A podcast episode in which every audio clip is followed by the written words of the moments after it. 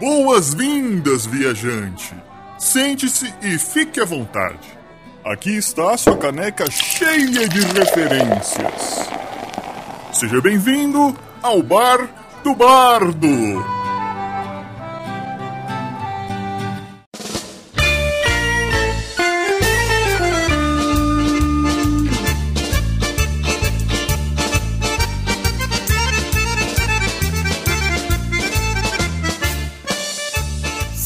Saudações, viajantes! Sejam muito bem-vindos ao segundo episódio do Bar do Bardo, o podcast que deixa sua caneca cheia de referências. Eu sou o Hylock e hoje trago para vocês um assunto delicioso. Que demais! Ai, que delícia! Hoje nós vamos falar de pizza. Acenda o forno a lenha, pega o seu guardanapo e se prepare para ficar com fome.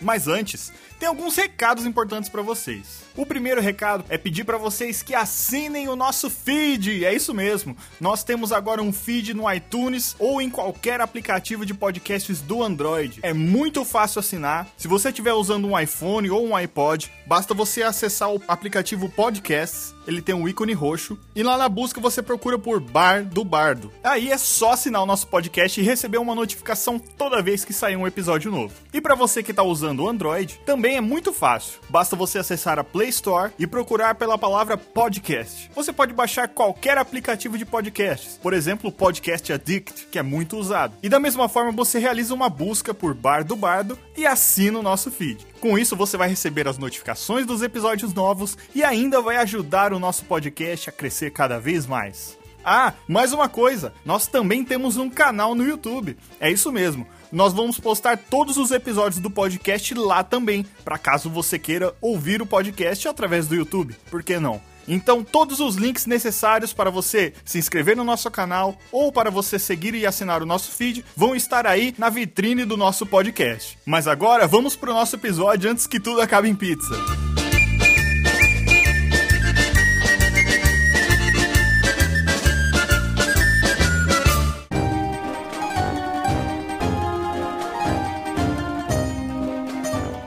Pizza é um prato cuja massa fermentada, feita com farinha de trigo, é disposta em forma de disco, coberta com molhos, embutidos, vegetais, carnes, queijos e condimentos, que são levados ao forno para assar. O primeiro registro escrito da palavra pizza foi no ano de 997 d.C., em um texto em latim encontrado na cidade de Gaeta, localizada na Itália, onde relata que os vassalos, ou seja, os trabalhadores braçais que serviam ao senhor feudal, deveriam ofertar ao bispo local 12 pedaços de pizza, ou como diz no texto em original latim, duodecim pizzae, no dia de Natal e mais 12 pedaços no domingo de Páscoa. Porém, Etimologistas estudam que a palavra pizza tem origem no árabe, onde existe um pão típico da região deles chamada de pícia.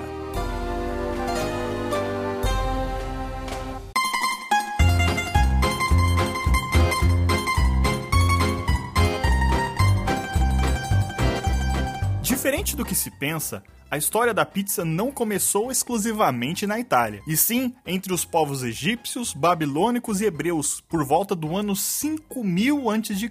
Acredita-se que esses povos foram os primeiros a misturar trigo, amido e água, formando assim a massa, que eles usaram para fazer pães, broas e outros tipos de alimentos que utilizam massas, inclusive a pizza. Mais tarde, em 700 a.C., os gregos otimizaram a massa, acrescentando outros grãos e também assando as massas em tijolos quentes. Mas somente durante a Idade Média, cerca do século XI, por conta das cruzadas, é que a ideia de pizza foi apresentada aos italianos. Os cruzados trouxeram da Turquia um pão plano, um pão achatado, coberto com carne e cebola. Esse prato chegou no porto de Nápoles, na Itália, onde foi adaptado. Nos primórdios da pizza, os napolitanos utilizavam ingredientes locais como azeite de oliva, queijo, anchovas e ervas. Algum tempo depois, o tomate chegou à Europa, trazido das Américas pelos espanhóis e foi acrescentado à pizza. Nessa época, a pizza não não era em forma de disco como conhecemos hoje, mas ela era dobrada ao meio como se fosse um taco. Só alguns anos mais tarde que o formato de disco como conhecemos consagrou o prato.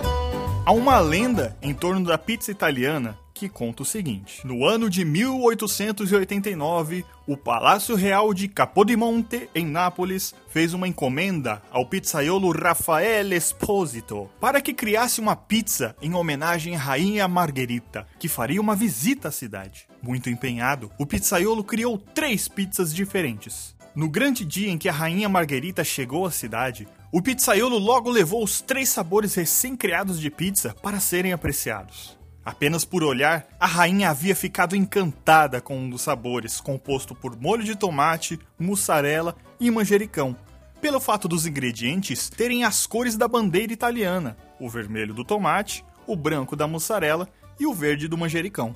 Extremamente emocionado com o elogio da rainha, Raffaele batizou aquele sabor de Margherita, em homenagem à rainha.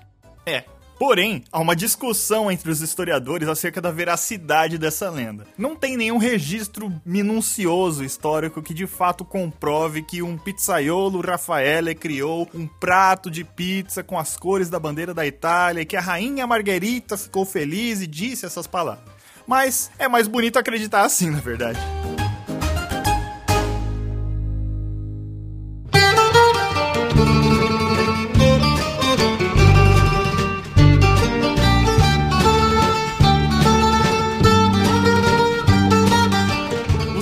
Primórdios, a pizza era um alimento de pessoas humildes do sul da Itália. Quando próximo do início do ano 1000 depois de Cristo, o termo pizza se popularizou na cidade de Nápoles, que era considerado o berço da pizza. Pícia indicava um disco de massa assada com ingredientes por cima. Servida com ingredientes baratos por ambulantes, a receita tinha como objetivo matar a fome, principalmente a da parte mais pobre da população. Normalmente, a massa de pão era coberta com toucinho, peixes fritos e queijo. A fama da receita correu o mundo e fez surgir a primeira pizzaria de que se tem notícia. Ela é chamada de Portalba, o ponto de encontro de artistas famosos da época, tais como Alexandre Dumas, que inclusive citou variações de pizzas em suas obras. Pois é, a pizza foi consagrada até na literatura. Assim como na maioria dos países, a pizza chegou ao Brasil graças aos imigrantes italianos no século XIX. Nos Estados Unidos, a pizza se popularizou rapidamente, principalmente nas cidades de Nova York e Chicago. A primeira pizzaria americana foi a Lombardi's, inaugurada em 1905 e ativa até hoje em Nova York. No Brasil, a pizza levou um certo tempo para se popularizar, ficando mais concentrada nas colônias italianas até a década de 50, quando o prato começou a cair nas graças do povo brasileiro.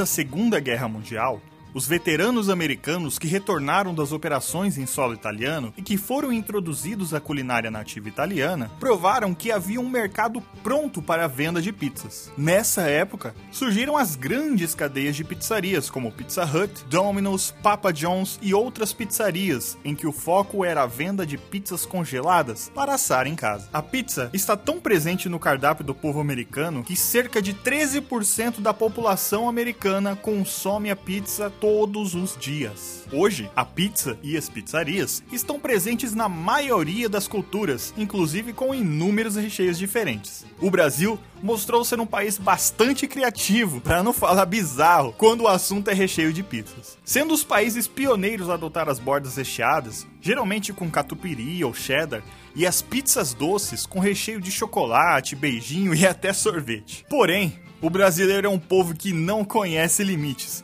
e ultrapassou a barreira do comum, como é possível ver em alguns dos recheios mais estranhos para a pizza. A maioria deles consiste em pegar um prato já consolidado no paladar brasileiro e fazer uma espécie de fusão com a pizza. Veja só alguns dos sabores mais bizarros. Que tal uma pizza de hot dog?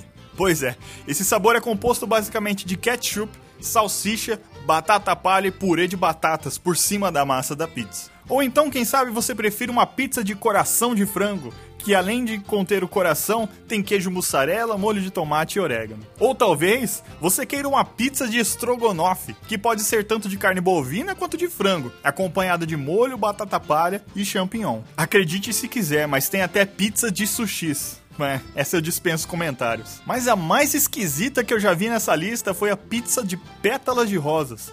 É um sabor de pizza doce que é vendido em São Paulo. Pois é, bizarro é pouco para essa pizza. E para acabar nossa lista de sabores estranhos, tem a pizza de purê de batatas. Basicamente é a massa, molho e purê. Só isso.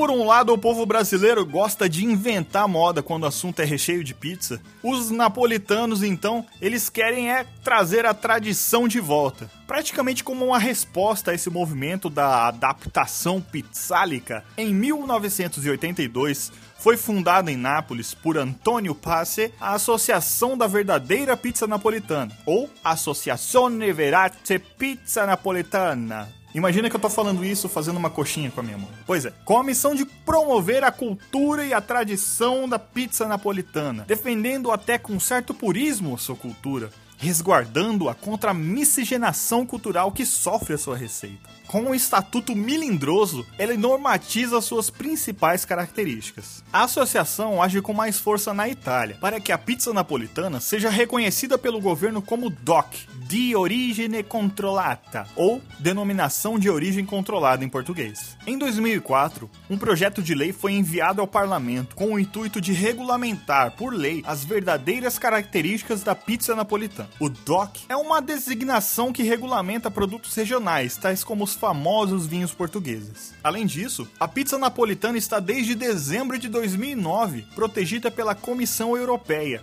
junto com mais 44 produtos que têm o selo de especialidade tradicional garantida, ou specialità tradizionale garantita. É realmente engraçado falar em italiano fazendo um sotaque com a mãozinha, é muito legal. Segundo a associação, a verdadeira pizza napolitana deve ser confeccionada com farinha, fermento natural ou levedura de cerveja, água e sal. A pizza deve ser ainda trabalhada somente com as mãos ou por alguns misturadores devidamente aprovados por um comitê de organização. Depois de descansar, a massa deve ser esticada com as mãos sem uso de rolo ou equipamento mecânico. Na hora de assar, a pizza deve ser colocada em um forno a lenha, somente a lenha, a 485 graus Celsius, sendo que sobre a superfície do forno não deve ser colocado nenhum outro utensílio. A variedade de coberturas é reconhecida pela organização, porém devem ter a sua aprovação, estando em conformidade com as tradições napolitanas e não constratando com nenhuma regra gastronômica. Algumas coberturas são tidas como tradicionais, sendo ela, respeitando os nomes italianos Marinara, que é tomate, azeite de oliva, orégano e alho.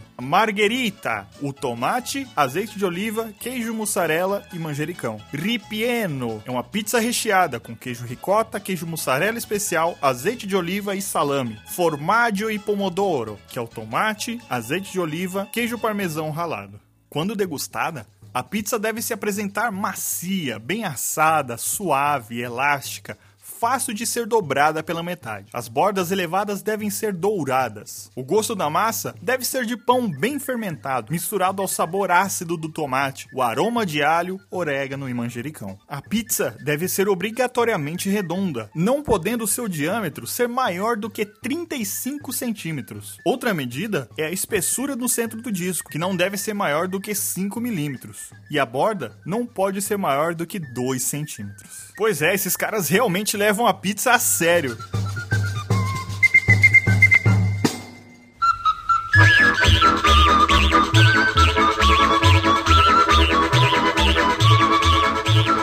Mas e se esquecermos tudo isso e deixar acabar em pizza? Pois é, a pizza está presente até no nosso linguajar. A origem do termo acabar em pizza vem do futebol paulistano, mais precisamente da tradicional equipe do Palmeiras, já que sempre foi grande disputa política dentro do clube de origem italiana, e sempre existiram brigas com trocas de acusações entre os diretores da agremiação. Na década de 60, alguns conselheiros palmeirenses se reuniram para resolver problemas que haviam trazido uma crise ao clube. Após 14 horas de discussão, os dirigentes sentiram fome e resolveram ir a uma pizzaria. Caramba, só depois de 14 horas. Várias rodadas de chopp, várias garrafas de vinho e 18 pizzas gigantes depois, a paz voltou a reinar. O jornalista Milton Peruzzi, que trabalhava no jornal A Gazeta Esportiva e era setorista do Palmeiras, acompanhou todo o encontro e ditou a seguinte manchete no jornal do dia seguinte: Crise do Palmeiras termina em pizza. E tá aí. Essa é a origem do termo acabar em pizza.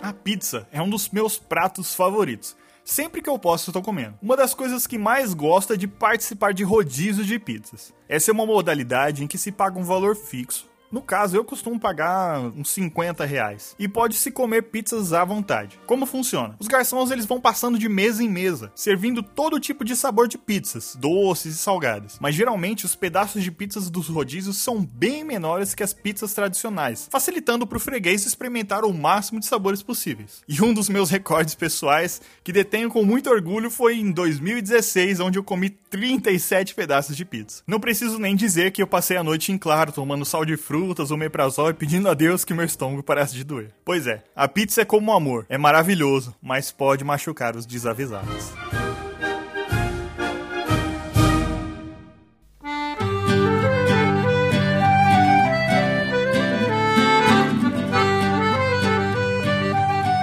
Mas e você? Conhecia toda essa história por trás da pizza? Conhecia as origens, os termos usados e tudo mais? Pois é, aqui no Bar do Bardo você consegue essas informações e muitas outras sobre os assuntos mais variados. Aqui a gente vai falar de tudo mesmo. E em alguns programas especiais vamos ter os convidados mais do que VIPs para conversas bem descontraídas. Se você gosta desse podcast, não se esqueça de assinar o nosso feed e se inscrever no canal do YouTube. Ah, e mande a sua opinião para bardobardopodcast@gmail.com. Lá você consegue um contato direto com a gente, ou pelo Twitter @bardobardocast, ou ainda a nossa fanpage no Facebook, facebook.com/bardobardopodcast. Muito obrigado por ouvir o nosso segundo episódio do Bar do Bardo e nos aguarde na semana que vem com mais um episódio. Obrigado por ouvir e volte sempre ao Bar do Bardo.